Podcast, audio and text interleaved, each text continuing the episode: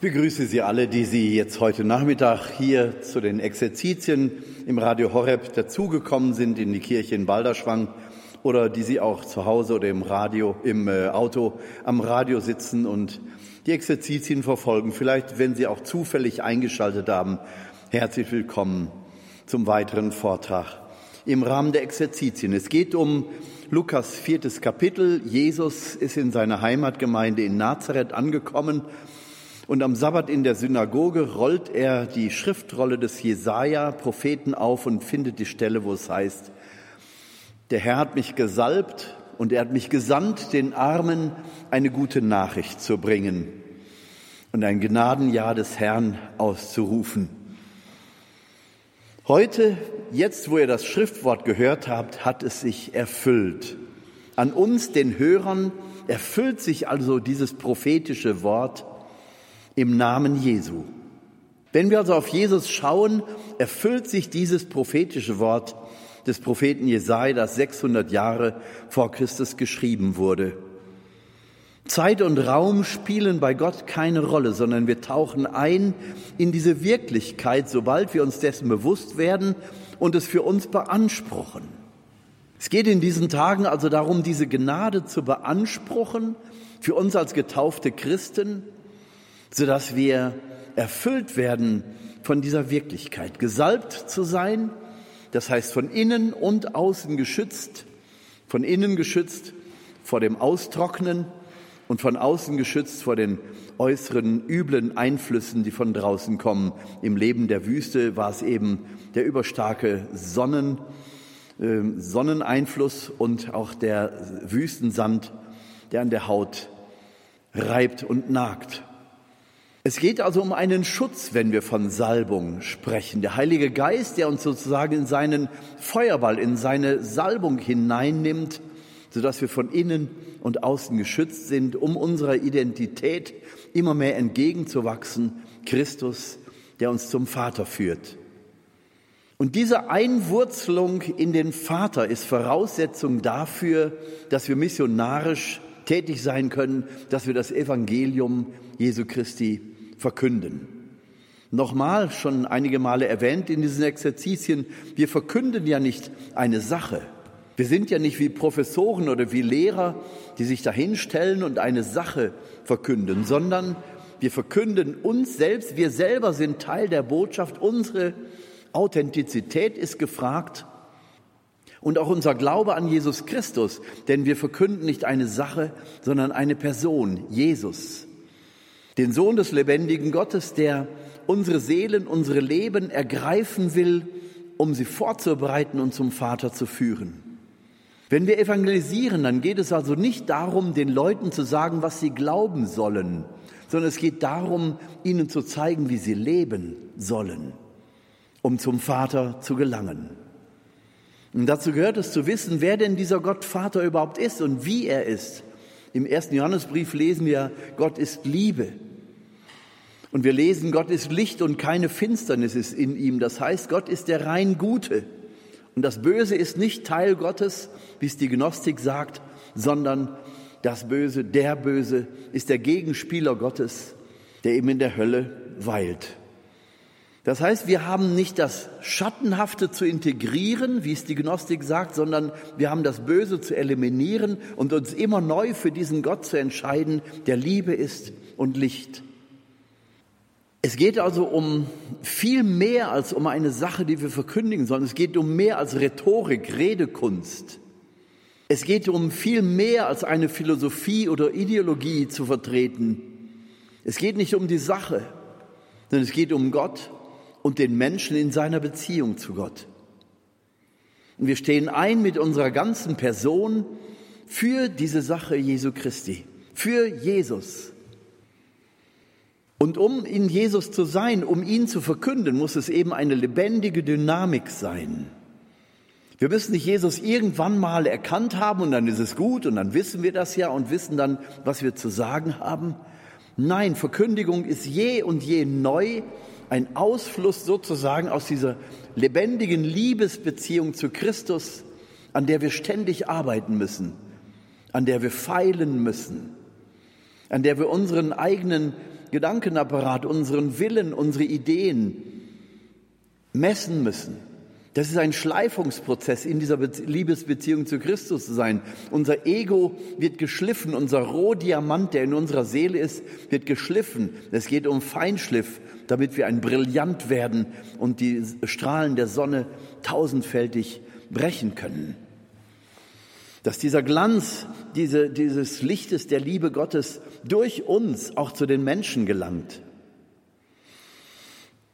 dass wir sozusagen ein Wohlklang sind Gottes, dass wir eine Poesie Gottes werden, dass wir mit allen menschlich zur Verfügung stehenden Mitteln Sprache und Ausdruck und Musik und Lobpreis benutzen, um ein Gesamtbild zu vermitteln von dieser Herrlichkeit des Vaters, die uns innewohnt.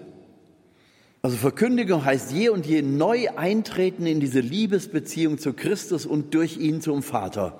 Das heißt, es geht um das Gebet. Jesus Christus wird uns in der Heiligen Schrift immer wieder vorgestellt als ein Betender. Man könnte sich fragen, er ist doch Sohn Gottes, was muss Jesus denn beten? Mir reicht doch eine Viertelstunde morgens und abends. Ja, schade, kann ich da nur sagen. Leider, wenn es so ist.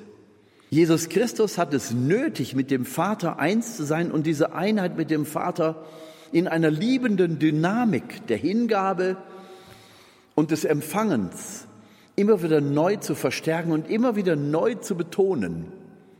Dafür geht Jesus nach seiner Taufe unmittelbar in den Bereich der Wüste, in diese Einsamkeit, in diese lebensfeindliche Umgebung, um dort von nichts abgelenkt zu werden, sondern in seinem, in dieser Einsamkeit, in dieser Einöde, in dieser Trockenheit und Lebensfeindlichkeit seine Seele so zu verankern in dem liebenden Herzen des Vaters. Jetzt könnte man sagen, mein Gott, er kommt doch aus dem Vater. Wieso braucht er das? Eben weil er auch Mensch ist und weil das, was Jesus tut, immer auch exemplarisch ist für uns.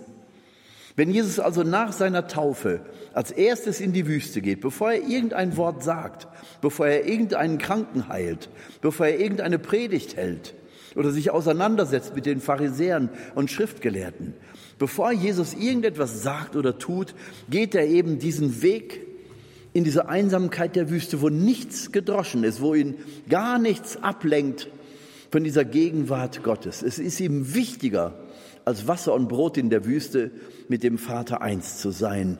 Und diese Einheit wird geschmiedet in dem ständigen Dialog zwischen den Herzen, dem Herzen Jesu und dem Herzen des Vaters, das ja letzten Endes eins ist. Aber es soll eben auch eins bleiben. deswegen braucht Jesus Augenblick für Augenblick. Und das, was er da in der Wüste tut, ist grundlegend für sein gesamtes späteres Leben, das Wirken in der Öffentlichkeit. Es ist seine Nahrung, mit dem Vater eins zu sein, den Willen des Vaters zu tun. Und den muss er erkennen. Und dann erkennt er eben im feinen Hinhören, im immer wieder verbunden sein mit dem Vater. Denn das Leben als Mensch in dieser Welt hat die Kraft, uns auf den Augenblick zu konzentrieren, herauszuziehen, möglicherweise aus dieser Ausschließlichkeit der Liebe mit dem Vater auf den Augenblick hin. Aber damit das durchdrungen bleibt von der Liebe des Vaters, muss er immer wieder nach jeder Tat, nach jedem Wort, das er gesprochen hat, zurück in diese Liebe des Vaters. Das ist so, als wenn der Akku immer wieder neu aufgeladen werden muss, um dann neu wieder zur Verfügung zu stehen und zielgerichtet genau das Richtige zu tun, das aus dem Willen und dem Herzen des Vaters fließt. Was ich euch sage, habe ich nicht aus mir, sagt Jesus, sondern ich vermittle euch Wort für Wort den Willen des Vaters. Alles, was ich euch sage, habe ich vom Vater selbst übernommen, habe ich selbst bei ihm gehört. Diese Liebe, die Gott ist. Wir wissen, Gott ist die Liebe. Im ersten Johannesbrief wird es so formuliert. Diese Liebe, die Gott ist und die in Gott ist, wird für uns in der Dreifaltigkeit Gottes dargestellt. Eben nicht wie das gnostische Gottesbild, dieses philosophische Gottesbild, das uns einen Monolithen, einen eisigen Block irgendwo im Weltall darstellt, der völlig unpersönlich ist über den wir gar nicht mehr sagen können, weil wir mit menschlichem Geist ihn ja gar nicht erfassen können. Dieser, dieses gnostische Gottesbild, das sich damit begnügt, eben diese, diesen Block, diese Einheit Gott zu haben, aber nicht weiter darüber nachzudenken, sondern dann eben alles, was auf dieser Erde geschieht, ja, verantwortlich leben zu können im humanistischen Sinne. Das geht im Grunde auch ohne Gott. Also dieses gnostische Gottesbild ist im Grunde ein atheistisches Gottesbild, wenn Sie so wollen. Es ist nur eine logische Hypothese, um sagen zu können, alles, was da ist, hat einen logischen und einen geistigen Ursprung. Und das muss eben Gott sein. Wir aber wissen doch, dass Gott Liebe ist, dass er Person ist. Gott Vater, Gott Sohn und Gott Heiliger Geist. Dadurch, dass wir von der Dreifaltigkeit, von der Trinität sprechen, sagen wir schon, dass in Gott personhaftes Geschehen ist. Da ist Kommunikation, da ist Liebesfluss, da ist Energie, die durch Gebet, durch liebevolle Hingabe und durch Barmherzigkeit immer wieder neu genährt wird. Mir hilft das Bild vom Zopf, diese drei Stränge, die da so ineinander geflochten werden, dass eben der Zopf wie ein Strang entsteht. Wenn wir aber hinschauen, sind es drei Stränge, die da zu einem verflochten werden. Dieses Bild vom geflochtenen Zopf ist vielleicht ein ganz schönes Bild, um deutlich zu machen, der einzelne Strang, wenn wir den verfolgen, der taucht mal auf, der ist oben, legt sich über die anderen beiden, taucht wieder ab, wird unsichtbar, verwandelt sich wieder neu, um an anderer Stelle wieder neu aufzutauchen. Es ist die ständige Dynamik der Liebe, das sich hingeben bis zur scheinbaren Selbstaufgabe, um sich dann ganz neu zu finden. Das finden wir in der Menschwerdung Jesu Christi. Gott selber entäußert sich und wird in Jesus Christus Mensch. Es ist das Herz des Vaters, das letzten Endes am Kreuz durchstochen wird, indem das Herz Jesu durchstochen wird. Es ist die Liebe des Vaters, die da verletzt wird, um bis zum letzten Atemzug zu beweisen, dass die Liebe ist und bleibt. Dass sie sich von menschlicher Sünde und von menschlichem Hass und Intrige nicht beeindrucken lässt und auch nicht zerstören lässt, die Gott nicht zum Rückzug zwingt oder zum Beleidigtsein. Was habe ich denn da überhaupt für ein Volk erschaffen? Ich ziehe mich zurück. Gott reagiert nicht mit menschlichen Reaktionsweisen, sondern Gott bleibt Liebe auch angesichts von absoluter Ablehnung, von Hass und Gewalt. Bis zum letzten Atemzug bleibt Jesus am Kreuz, barmherzige Liebe Gottes. Ausdruck dieser dynamischen Liebe, die sich hingibt, um sich neu zu empfangen. Wer sich verliert, wird das Leben finden. Da, da, bekommt das Ganze einen Sinn, aber zunächst mal in mystischer Weise und nicht so sehr in logischer Weise. Die Hingabe, eine Liebe, die also bis zur Hingabe, bis zum letzten Blutstropfen bereit ist und dann immer noch Liebe bleibt, Ausdruck der Liebe bleibt, die für den Verfolger betet und den Fluchenden segnet die das Böse also nicht mit Bösen beantwortet, sondern das Böse überwindet durch das Gute. Da zeigt uns Jesus wirklich den Höhepunkt der Liebe Gottes, der selbst da, wo emotional nichts mehr nachvollziehbar wäre, dennoch Liebe bleibt. Gott kann und will sich nicht verleugnen. Er ist die reine Liebe und die wird nicht zerstört, auch nicht durch Hass, und Feindschaft des Menschen. Die Liebe Gottes ist unzerstörbar. Der Leib Jesu Christi ist zu töten. Ja, er ist schwach und gebrechlich, wie eben menschliche Existenz überhaupt. Die Liebe Gottes ist unzerstörbar und das sehen wir in Jesus am Kreuz. Und diese Liebe ist es, die die Welt verwandelt. Die Liebe, die eben stärker ist als der Tod. Die Liebe, die auch noch Liebe bleibt, als Jesus furchtbar leidet und seinen letzten Atemzug tut. Und da haucht er den Geist aus. Am Kreuz geschieht also der erste Aspekt von Pfingsten. Jesus haucht den Geist aus. Der menschliche Teil seines Lebens geht zu Ende und der geistige, der unendliche Teil in der Herrlichkeit Gottes setzt sich fort, so will ich es mal ausdrücken. Denn Jesus kommt aus dieser Ewigkeit Gottes, ist in dieser menschlichen Zeit, in diesen 33 Jahren an Zeit und Raum gebunden, physikalisch-biologische Wirklichkeit erfahrbar, anschaubar. Gott wird anschaulich, Gott wird begreifbar in Jesus, um sich dann nach diesem Desaster seines Kreuzestodes als Ausdruck der reinen Liebe Gottes zu erweisen, die bis in Ewigkeit wirklich ist und nie zerstörbar ist. Die Liebe ist es, die sich so zart und zerbrechlich macht, aber unzerstörbar ist in Wirklichkeit. Das als eben reiner Ausdruck dieser Liebesdynamik, die in Gott ist, in dieser Dreifaltigkeit. In dem Jesus seinen Geist aushaucht, ist sein irdischer, biologischer Teil zu Ende und der geistige Teil der Gottheit auf Erden beginnt.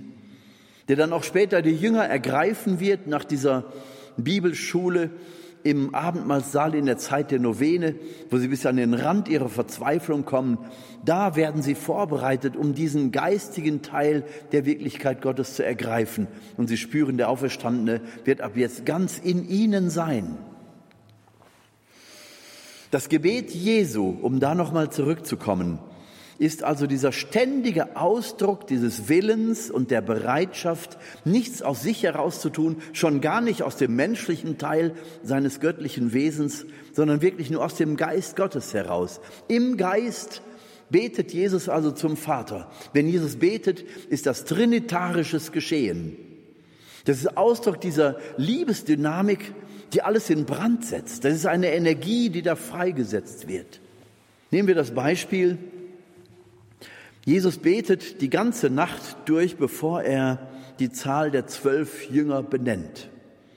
Sie erinnern sich, es ist eine große Zahl von Menschen Jesus gefolgt und aus dieser großen Zahl erwählt Jesus zwölf, die er dann auch Apostel nennt. Später werden sie Apostel genannt, am Anfang sind sie Jünger, also Schüler. Apostel, also Gesandte werden sie sein in diesem geistigen Teil der Nachfolge, wenn Jesus, der Mensch, von ihnen genommen sein wird. Aber wenn er als Auferstandener in geistiger Wirklichkeit in ihnen Raum greift und sie zu ihrer wahren Identität führt. Also es geht um diesen irdischen Teil und da ist Jesus, wird Jesus dargestellt als der Betende, der die ganze Nacht auf einem Bergrücken betet. Jetzt kann man denken, ja klar, wenn Jesus seinen wichtigen Zeitpunkt wählt oder so einen wichtigen Akt setzt, dass er aus den Nachfolgern zwölf erwählt, die er dann auch Apostel nennen wird, ist klar, dass er da die Nacht über wach bleibt. Vielleicht stellen sich verschiedene vor, dass er nochmal den Namenszettel nimmt und es im Gebet nochmal durchgeht. Hm, Judas, soll ich den nehmen? Der wird mich ja, äh, wird mich ja verraten. Hm, nehme ich doch lieber einen anderen? Oder Matthäus, der Sünder? Hm, vielleicht suche ich doch jemanden, der etwas heiliger ist? Hm, Bartholomäus, der orthodoxe Jude, naja, vielleicht ist er ein bisschen zu streng, nehme ich doch vielleicht jemanden anders?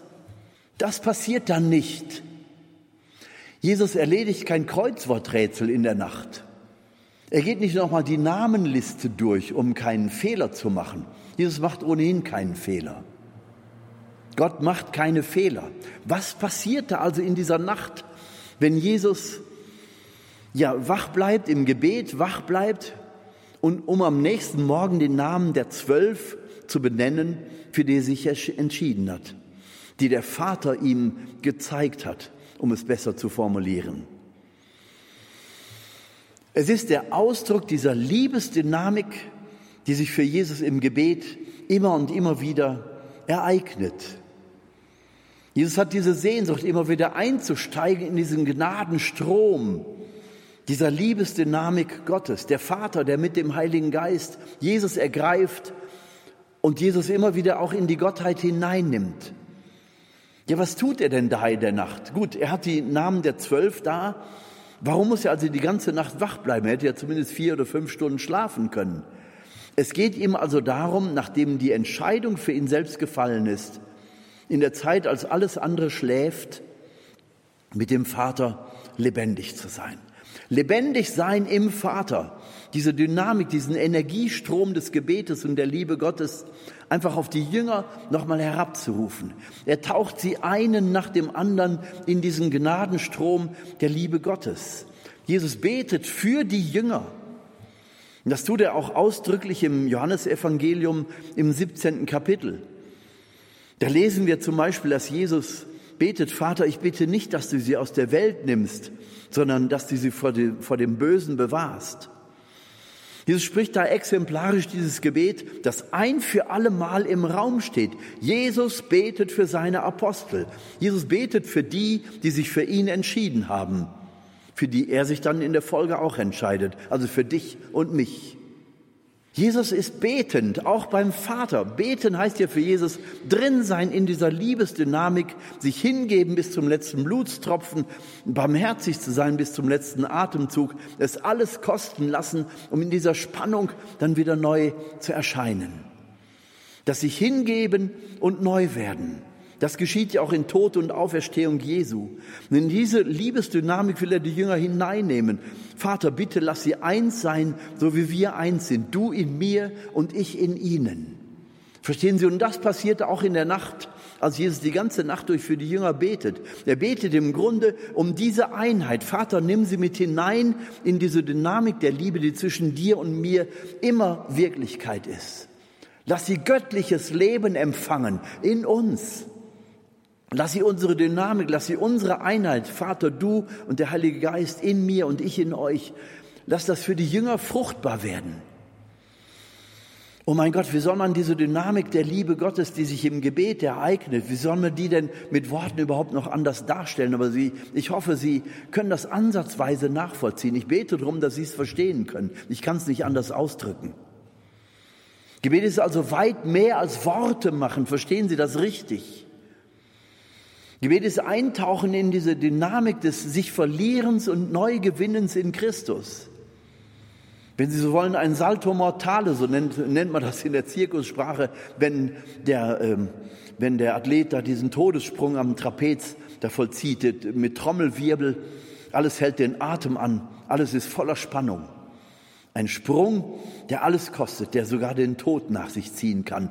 Und so vollziehen wir sozusagen einen Salto Mortale, einen Todessprung im Vertrauen, dass wir uns eben nicht verlieren, sondern in Jesus und im Heiligen Geist und im Vater immer wieder neu aufgetaucht, eingetaucht werden, hineingenommen werden.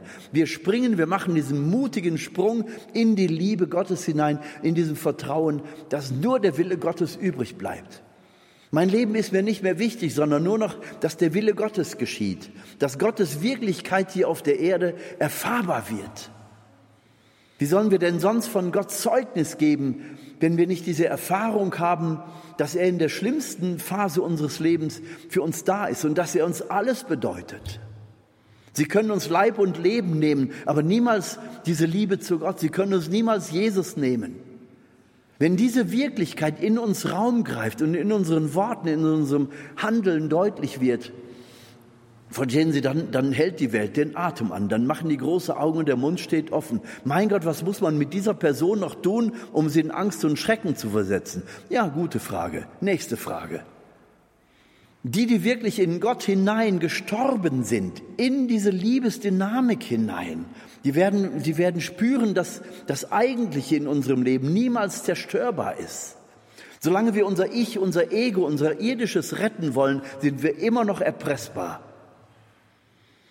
Diese Bereitschaft in Christus hinein zu sterben, das, ja, dieses sich verlieren, es nicht mehr für wichtig erachten, dass, da, dass ich dabei übrig bleibe, sondern zu wissen, Gott hat mein Leben in der Hand, er weiß, was er tut. Ich spring in seine Liebe, in diesem tiefen Vertrauen, dass er mich auffängt und rettet und hineinnimmt in diese Dynamik des sich Hingebens und Neuwerdens. Tod und Auferstehung Jesu als ständige Dynamik, die in unserem Leben stattfindet. Mutige Schritte des Vertrauens durch die Mauern unserer Ängste, um immer wieder neu die Erfahrung zu machen, das, wovor ich eigentlich Angst hatte, wird nicht sein, sondern Jesus steht mit offenen Armen da und fängt mich auf. Das wird eine Liebesdynamik sein, die mich selbst dann noch trägt, wenn ich wie Edith Stein vor der Gaskammer sitze und weiß, bei den nächsten 100, die da reingeführt werden, werde ich dabei sein. Eine Liebe, die nicht mehr zerstörbar ist, ein Leben, das daraus entsteht, dass ich mir nicht aussuche und ich gebe mir nicht Mühe, Märtyrer zu sein, Bekenner zu sein, sondern das wird die logische Folge in Gott sein. Gott selber wird mich dahin führen, dass das möglich wird, ohne dass ich mir dessen bewusst bin. Ich bin einfach nur noch in Jesus und durch ihn im Vater. Da will Jesus seine Jünger hinhaben. Deswegen bittet er eine ganze Nacht hindurch für sie. Er nimmt sie Person für Person, Name für Name mit hinein in diese Liebesdynamik Gottes. Vater, lass sie eins sein, so wie wir eins sind, du in mir und ich in ihnen. Jesus will uns also hineinnehmen in die Dreifaltigkeit, in dieses unendliche Geheimnis der Liebe Gottes. Das scheint ja möglich zu sein, sonst würde die Bibel uns davon nicht Ausdruck geben. Aber wir müssen es verstehen lernen, wir müssen es verstehen wollen. Was passiert da eigentlich?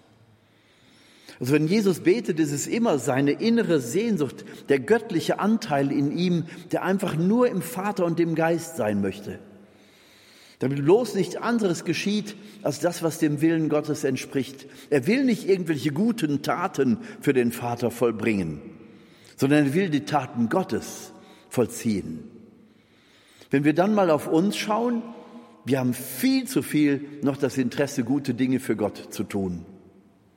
Wir sollen aber nicht gute Dinge für Gott tun, Dinge, die wir für gut halten, sondern er will, dass wir seine Werke tun, dass wir überhaupt erkennen, was der Wille Gottes ist. Heute Morgen habe ich das angedeutet. Es gibt Gemeinschaften, die beten, also vor allen Dingen in, in ähm, kontroversen Situationen, wenn der eine die Idee hat, der andere hat die Idee, wie soll es jetzt weitergehen, welche Pläne sollen wir verwirklichen. Sie gehen ins Gebet bis sie an dem Punkt angekommen sind, dass sie sagen, ich bin bereit, alles, was ich in Ideen habe, zu verlieren. Und jeder legt seine Ideen dann offen auf den Tisch. Und dann kann in der Disposition, es eben aufzugeben, dann kann die Gemeinschaft in Ruhe entscheiden, wir nehmen diese Idee. Diese oder jene Idee ist ja ganz egal, von wem die dann ist. Und alle erklären sich bereit, die mit, mit Fug und Rechte und all ihren Möglichkeiten im Gebet und in der Tatkraft zu unterstützen. So, und dann sehen, was dabei rauskommt. Und in dieser liebevollen Hingabe sich auf diese, auf diese eine Idee, möglicherweise die Idee des Schwächsten, möglicherweise die Idee, die am schlechtesten ausgearbeitet ist, einzulassen, weil jeder davon ausgeht, dass jeder, auch der Schwächste, eine gute Idee hatte, die er von Gott her vielleicht nicht anders formulieren kann, aber jetzt einfach einbringt. Und alle erklären sich bereit, diese Idee, die nicht meine ist, Gott hinzuhalten und zu sagen, wir erklären dieses jetzt als Wille Gottes. Gott, wir bitten dich in unserer Hingabebereitschaft, zeige dich in dem, wofür wir uns jetzt miteinander entscheiden. Und wenn es dann doch nicht dein Wille ist, wirst du es uns im Laufe der Zeit spüren lassen. Wir sind nicht bereit, uns in Streitfragen auseinander dividieren zu lassen und in unserer Gemeinschaft mit Christus nicht mehr diese Einheit zu verkörpern. Diese Einheit in Jesus ist heilig, ist Jesus heilig. Diese Einheit in Jesus ist reines Zeugnis, ist Testimony für die Welt. Jesus lebt mit seinen Jüngern, mit seinen Aposteln, nämlich genau in dieser Weise. Nachdem er die zwölf also benannt hat, weichen sie ihm keinen Augenblick mehr von der Seite. Er lebt mit seinen Jüngern alles gemeinsam. Tag und Nacht verbringen sie gemeinsam. Jesus hat kein Haus, keine Familie, keine Verpflichtungen. Er ist Wanderprediger und wird begleitet von seinen Aposteln. Jeden Augenblick, wo sie alleine sind, ohne die Volksscharen, erklärt Jesus ihnen die Gleichnisse, erklärt er ihnen etwas vom Reich Gottes. Er nimmt sie hinein in diese Liebesbeziehung, wie ein Vater sie zu seinen Söhnen hat. Und jeder Einzelne, der vor Jesus ist, hat das Gefühl, ich bin ihm der Liebste. Jesus gibt jedem Einzelnen das Gefühl, du bist mir der Wichtigste, du bist mir der Liebste. Und Jesus bestätigt seine Jünger auf diese Weise und nimmt sie hinein und zeigt ihnen auch, dass er genau dafür betet, dass jeder Einzelne in diese Liebe Gottes hineinwächst. Und was hat er da für Jungs um sich? Da hat er eben diesen Levi, der Matthäus wird den Jesus vom Zoll her wegholt. Ein öffentlicher Sünder also. Und dann ist auch ein Bartholomäus, ein orthodoxer Jude, wie man sagen könnte, von dem Jesus selber sagt, schaut ihn euch an, ein aufrechter Israelit, ein Gesetzestreuer. Und dieser Gesetzestreue hätte ohne Jesus nicht mal gewagt, sich mit einem öffentlichen Sünder Matthäus an einen Tisch zu setzen, geschweige denn ihm überhaupt die Hand zu geben. Das Gesetz schlug vor, oder äh, nicht schlug vor, sondern äh, befahl also, dass die, dass die Trennung zwischen Sündern und orthodoxen Juden komplett war. Der Sünder hatte keine Chance beim orthodoxen Juden. Barmherzigkeit vielleicht bei Gott, aber bei uns Menschen nicht. Wir müssen uns nicht so groß davon absetzen, so verhalten wir uns ja oft genug auch. Das, was du da getan hast, das kann ich dir niemals verzeihen. So reden wir doch oft. Was setzen wir denn da absolut? Die Liebe Gottes? Nein, meine Vorstellung von Gerechtigkeit. Und meine, meine Vorstellung von Gerechtigkeit, mein Urteil über den anderen und die gesetzliche Vorgabe, auch die religiöse Vorgabe, alles das wird relativiert in Jesus. Da kann der öffentliche Sünder Matthäus neben einem orthodoxen Juden Bartholomäus mit Jesus am selben Tisch sitzen. Und seien Sie sicher, Bartholomäus gehört von dem Zeitpunkt an, wo er sich für Jesus entscheidet, in seiner rechtgläubigen Familie zu den Ausgestoßenen. Er muss sich entscheiden, seine Familie oder Jesus. Und er gehört zu denen, über die Jesus dann sagt, wer die Hand an den Flug legt und zurückschaut, also auf das, was er hinter sich lässt, der ist meiner nicht wert. Bartholomäus trifft die Entscheidung für Jesus. Er braucht sich in seiner orthodox-jüdischen Familie nicht mehr sehen zu lassen. Da ist er desavouiert. Da ist er einer, der mit Sündern gemeinsame Sache macht. Bartholomäus, das geht gar nicht. Er entscheidet sich für Jesus und er entscheidet sich damit für eine Gesellschaft in Jesus, die alle menschengemachten Unterschiede überspringt. Oder dann ist da Philippus, von dem wir wissen, dass er Bartholomäus zu Jesus führt. Und zwar indem er ihm das Buch Jesaja auslegt. Und von den Propheten ausgehend dem Bartholomäus, dem treuen Juden, deutlich macht, dass dieser Jesus tatsächlich der in der Bibel angekündigte Messias ist. Das kann er doch nur, wenn er lesen und schreiben kann. Das kann er nur, wenn er zu den Schriftgelehrten gehört. Philippus also offensichtlich einer der Schriftgelehrten, der mit Bartholomäus, dem orthodoxen Juden, sehr starke Gemeinschaft hat. Wie in der Gesellschaft damals ja überhaupt. Aber dieser gelehrte Philippus entscheidet sich für eine Gemeinschaft in Jesus mit Analphabeten vom See Genezareth, diese Fischer, die nicht lesen und schreiben konnten. Stellen Sie sich das vor, die hätten sich in der freien Wildbahn da draußen niemals gefunden, auch nicht gesucht. In Jesus finden sie zu einer Gemeinschaft und Jesus betet die ganze Nacht. Er betet nicht, lieber Gott, lass das gut gehen, diese Unterschiede. Nein, so betet Jesus nicht. Jesus weiß, dass das gut gehen wird aber er hält sie alle, jeden Einzelnen, in seiner väterlichen und freundschaftlichen Liebe ja ans Herz des Vaters. Vater, lass sie eins sein, wie wir eins sind, du in mir und ich in ihnen. Und indem er betet, weiß er, dass es genau dem Willen des Vaters entspricht und diese Jünger werden eins sein. Bis auf Judas, der durch seinen Verrat dann eben aus dem Ganzen herausfällt. Wobei dieser Verrat des Judas mit Sicherheit auch kein schlechter Wille war, sondern einfach damit zu tun hatte, dass Judas, so wie die anderen Jünger ja auch erwartet haben, irgendwann wird dieser Jesus seine Messiaswürde und seine Kraft beweisen. Und er zeigt es nicht und er zeigt es nicht und es geht schon wieder auf Ostern zu, auf Pessach. Jerusalem ist voll und da geht er eben zu den Pharisäern und zeigt Jesus an. Er will Jesus damit unter Druck setzen. Mensch, Jesus, zeig doch endlich, dass du die Kraft hast, dass du der Messias bist, der alles verwandeln kann und wird. Dann rücken sie aus mit, mit Knüppeln und Schwertern. Die Juden sind ja nicht berechtigt, zur Zeit der Römer Todesstrafen durchzuführen. Das muss man auch bedenken. Judas geht nicht zu den Römern und zeigt Jesus an als, als ähm, Verräter, sondern er geht zu den Juden, zu denen, die also keine Todesstrafe vollstrecken dürfen. Er zeigt also Jesus bei den, bei den jüdischen Behörden an, um Jesus damit unter Druck zu setzen. Ja, mein Gott, jetzt musst du doch zeigen, dass du der Messias bist. Und als er sich festnehmen lässt, wehrlos, da bricht Judas zusammen. Er gehört zu den Jüngern, die im Grunde eine gute Erwartung hatten, aber die eben nicht der Erwartung Gottes entsprach, nämlich dass der Messias hier auf der Erde stark zu sein hat, die Römer nach Hause jagen muss und das Reich Israel wieder in der Größe des Königs David wiederherstellen muss. Selbst die Emmaus-Jünger sind ja noch auf dem Weg und sagen, wir hatten doch gehofft, dass er der sei, der Israel erlösen werde. Politisch war diese Erwartung. Also bis zur, bis zur Kreuzigung und bis zur Auferstehung Jesu sind die, sind die Jünger immer noch erfüllt von dieser Hoffnung, die zerstört wurde. Sie müssen jetzt also nach Tod und Auferstehung Jesu umdenken. Und da trägt Jesus, der Auferstandene, selbst dazu bei.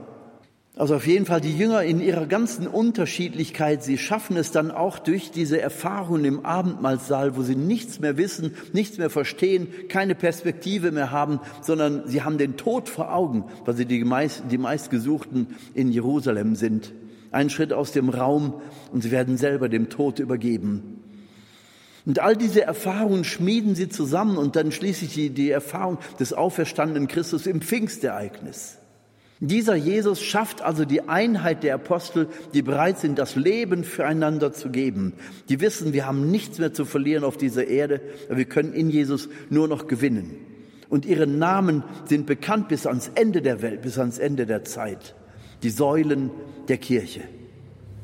Und diese Kirche wird nicht untergehen, ganz klar, auch wenn Strukturen wegbrechen. Auch wenn die Sünde der Menschen so groß wird, dass, dass Gott eingreift und, und, und vielleicht das Ganze in eine Reinigung hineinbringt, sodass nur das Echte, das Wahre übrig bleibt. Aber aus diesen Oasen wird die neue Kirche erwachsen. Das, was echt ist, das, was Gott durchwirkt ist, was Geist gesteuert ist, das wird bleiben. Diese Verheißung haben wir und es gibt keinen Grund, das anzuzweifeln.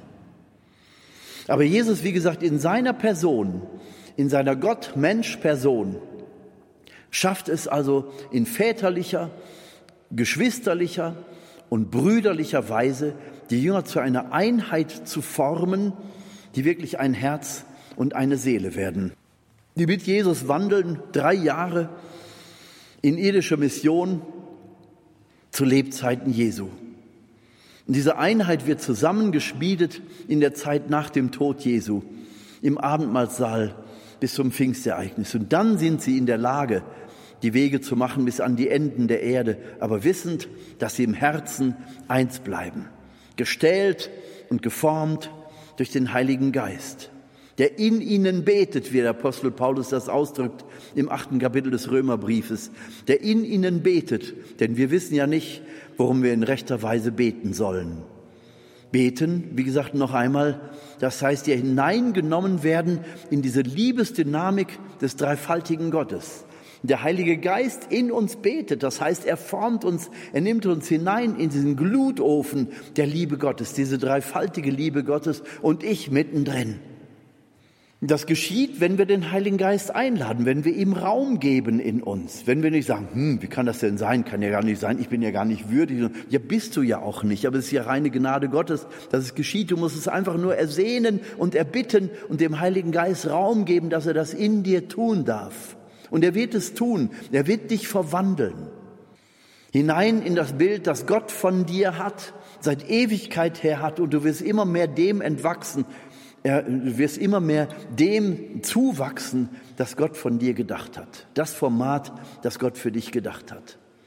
Dabei sieht er dich nicht in der Gestalt des Sünders, sondern in der Gestalt seines geliebten Kindes, das sich aufmacht, um diesem Format entgegenzuwachsen.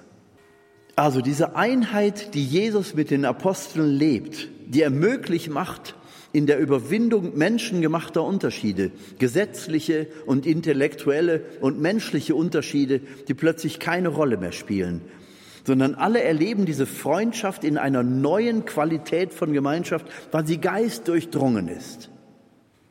Und das erlebe ich eben tatsächlich in der Tat im Augenblick in manchen geistlichen Gemeinschaften, die sich ganz neu formieren ausgehend von bestehenden geistlichen Gemeinschaften, ich will jetzt mal keine Namen nennen, aber auch in unserer Gemeinschaft, die sich da bildet, Menschen, die sich vorher überhaupt nicht kannten. Sie kommen aus Berlin, aus Dresden, aus Hannover, aus Stuttgart, von überall her kommen sie und finden in diese Gemeinschaft mit Jesus hinein und versuchen genau diese Freundschaft der Apostel mit Jesus zu leben. Und siehe da, es geschieht eine Dynamik, die wirklich eine veränderte Wirklichkeit hervorbringt. Ein tiefes Vertrauen, eine große Freude aneinander und mit Jesus. Und da wird so etwas wie eine Dynamik der neuen Kirche deutlich. Eine neue Kirche, die herauswächst aus den bestehenden Strukturen heraus sozusagen, begeistert und begeistert durch den Geist Gottes selber. Und es fängt wirklich so an, dass der Geist Gottes in uns betet mit Seufzen, dass wir nicht in Worte fassen können. Diese Dynamik der Liebe Gottes wird davon mal spürbar, ohne dass man es wirklich beschreiben konnte. Und einige Ausdrücke von, von Mitgliedern ist dann, diese Gemeinschaft ist das Beste, was mir passieren konnte. Also das schönste Kompliment, das ich mir vorstellen kann bei all der Mühe, die wir da miteinander investieren. Diese Gemeinschaft in Jesus und diese geschwisterliche Erfahrung miteinander ist das Beste, was mir passieren konnte. Dann spüren wir auf einmal, dass dieses Leben Interesse auslöst, dass da plötzlich Frauen kommen und sagen, wieso kann das denn nur mit Männern geschehen? Ich sage, das ist nicht wahr, das wird auch mit Frauen geschehen. Es geht ja in einer ersten Phase erstmal um die offizielle Anerkennung. Das ist, als wenn der Brückenpfeiler angerammt wird und dann können sich alle anderen Zweige entwickeln. Wir haben schon Familien da stehen, die sagen, wir werden mitmachen, wenn es möglich ist. Wir haben Frauen, wir haben Jugendliche, jede Menge, die sagen, wir wollen auf jeden Fall in dieses Netzwerk mit hinein. Diese neue Qualität von Gemeinschaft, wenn man diese Liebesbeziehung zu Jesus und die daraus erfolgende Freundschaft miteinander wirklich ernst nimmt. Gott schenkt uns die Erfahrung gerade in dieser Zeit auf wunderbare Weise. Ich kann Ihnen sagen, Jahrzehnte habe ich dafür gebetet. Jetzt auf einmal fällt es wie reife Frucht vom Baum. Es werden immer mehr, Gott sei Dank. Also diese Gemeinschaft in Christus ist nachvollziehbar. Das ist ja nicht nur Beispiel der Zeit damals, sondern das ist nachvollziehbar, weil es ewiges Jetzt ist. Wir müssen nur erkennen, das Grundprinzip, dass das Gebet Jesu eben immer dieses Eintauchen in diese Liebesenergie, in diese Liebesdynamik der Dreifaltigkeit ist. Dieses Hingeben bis zum Selbstverlust scheinbar, Salto Mortale, der Todessprung, um sich dann wieder neu zu finden. Das löst Energie aus, das setzt Mut frei, das ist Lebensfreude, das ist Freude und Freiheit der Kinder Gottes. Und erzähl den Leuten mal, dass sie unfrei wären, weil sie an Christus glauben. Du musst ja jetzt nach den Geboten leben. Du großer Gott, es ist Freisetzung. Freisetzung auf einer Route, von der ich sicher sagen kann, dass sie in Gott hinein mündet, weil man jetzt schon spüren kann, dass es Gott geführt ist. Und das Ziel wird die Herrlichkeit Gottes sein, die nicht erst nach unserem Tod da ist, sondern die hier und jetzt auch schon spürbar wird. Eine Freude, die du kaum noch in Worte fassen kannst. Diese Freude an Gott, die erfahrbar wird, die uns hineinnimmt in diese Dynamik, die wir selbst leben, die wir anderen weitergeben und die ansteckend ist. Das Wichtige ist die Selbstvergessenheit, also die Bereitschaft, sich selbst ganz zurückzustellen und das Abenteuer dieser Liebe Gottes einzugehen, in dem Wissen, er wird handeln. Ich weiß nicht, was er tut, aber ich weiß, dass er handelt. Das ist Maria bei der Hochzeit zu Kana. Jungs, haltet euch bereit. Es passiert gleich hier ein großes Wunder. Ich weiß nicht, was er tut, aber es wird sich verwandeln. Und es wird mit dem Wein zu tun haben, der da auf dieser Hochzeit zu Ende gegangen ist. Diese Spannung zu wissen, Jesus wird handeln.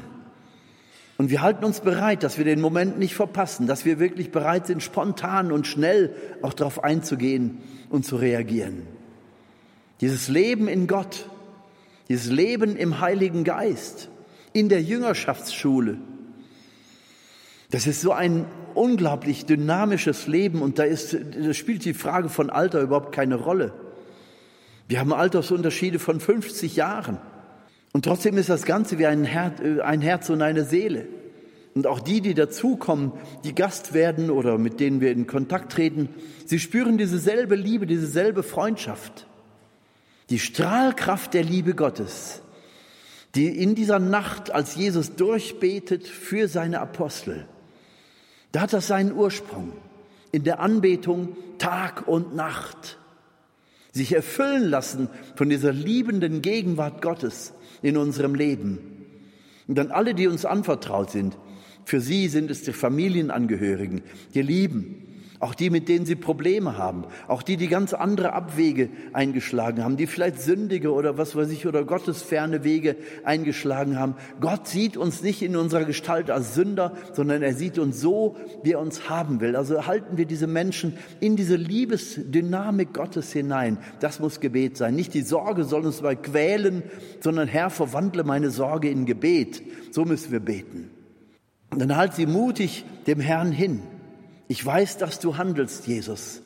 Ich weiß nicht, was du tust, aber ich vertraue dir. Du machst keine Fehler. Und solange ich lebe, werde ich diese lieben Angehörigen oder die, die mir am Herzen liegen, werde ich sie in meiner Liebe dir hinhalten, damit sie nicht verloren gehen. Also diese Haltung des Gebetes, ihr Lieben, das ist wirklich diese Kraft, die das Neue schafft die Kirche hervorbringt, die Gemeinschaft und Freundschaft mit Jesus hervorbringt in einer ganz neuen Qualität, die alle menschlichen Grenzen überschreiten kann. Herr Jesus, schenke uns diese Liebesdynamik. Lass uns nicht unsere eigenen Ideen hm, absolut setzen. Lass uns nicht etwas Gutes für dich tun, sondern lass uns deine Werke tun. Und zeig uns im Gebet und in der Tiefe des Gebetes in der Nacht, was als nächstes dran ist. Lehre uns, deine Wege zu gehen. Lehre uns, deine Schritte zu tun. Danke, Jesus, dass du uns hineinnimmst in diese Liebesdynamik mit dem Vater. Vater, lass sie eins sein. Lass uns eins sein, so wie du mit dem Vater eins bist. So wollen auch wir in deiner Liebesbeziehung mit dem Vater verbunden sein, im Heiligen Geist. Auf die der Gottesmutter Maria und aller Heiligen, besonders des heiligen Franziskus, dem wir heute die Ehre geben. Durch Christus, unseren Herrn. Amen.